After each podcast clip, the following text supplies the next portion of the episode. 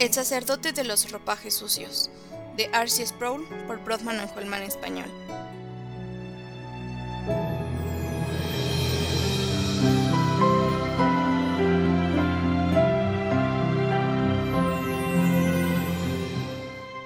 La visión del sumo sacerdote. Zacarías 3, del 1 al 5. Entonces me mostró al sumo sacerdote Josué, que estaba delante del ángel del Señor, y Satanás estaba a su derecha para acusarlo. Y el ángel del Señor dijo a Satanás, El Señor te reprenda, Satanás, repréndate el Señor que ha escogido a Jerusalén. ¿No es este un tizón arrebatado del fuego? Y Josué estaba vestido de ropas sucias, en pie delante del ángel, y éste habló y dijo a los que estaban delante de él, Quitadle las ropas sucias. Y a él le dijo, Mira, he quitado de ti tu iniquidad y te vestiré de ropas de gala. Después dijo, que le pongan un turbante limpio en la cabeza, y le pusieron un turbante limpio en la cabeza, y le vistieron con ropas de gala, y el ángel del Señor estaba allí.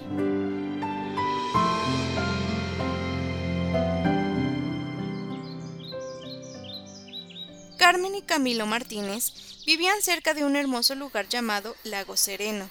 Carmen tenía siete años y siempre estaba encontrando maneras de meterse en problemas junto con Camilo, su hermano menor. Un día después de que había llovido mucho, salieron al patio a jugar. Hagamos pasteles de barro, dijo Carmen. Los niños jugaban a que eran panaderos. Tomaron algo de lodo y lo enrollaron, aplanaron y luego moldearon para que parecieran pasteles y tortas. Mientras jugaban, se iban limpiando las manos en sus ropas, esparciendo el lodo sobre ellos mismos.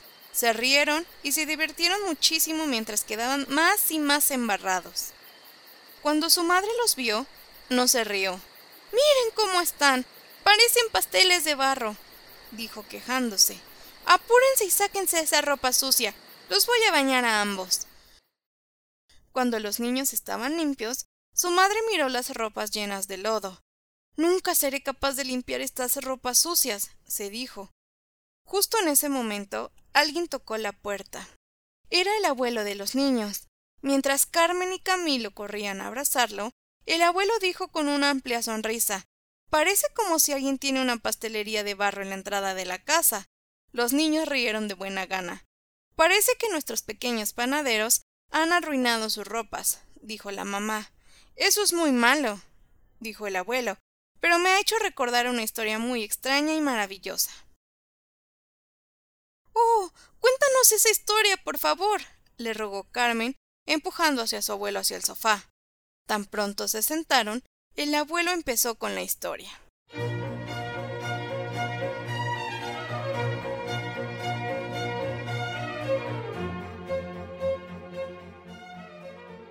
Hace muchos años en una tierra muy lejana, las personas de una pequeña villa estaban abarrotadas dentro de una iglesia. Era de noche. La iglesia estaba oscura, excepto por las velas que estaban encendidas dentro del lugar, creando sombras en sus inmensas paredes. Un hombre joven llamado Jonathan estaba tirado en el piso con sus brazos extendidos, de tal manera que su cuerpo tenía la forma de una cruz. Un obispo oró por él.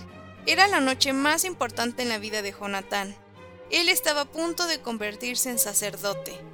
Al final de la ceremonia, el obispo le dio a Jonathan las ropas especiales que usaban los sacerdotes. Primero, le dio una túnica azul con la capucha blanca, y lo ayudó a ponérsela sobre su larga túnica marrón hecha de una lana áspera. Luego el obispo ató un cordón blanco alrededor de la cintura de Jonatán. Ahora Jonatán ya era todo un sacerdote.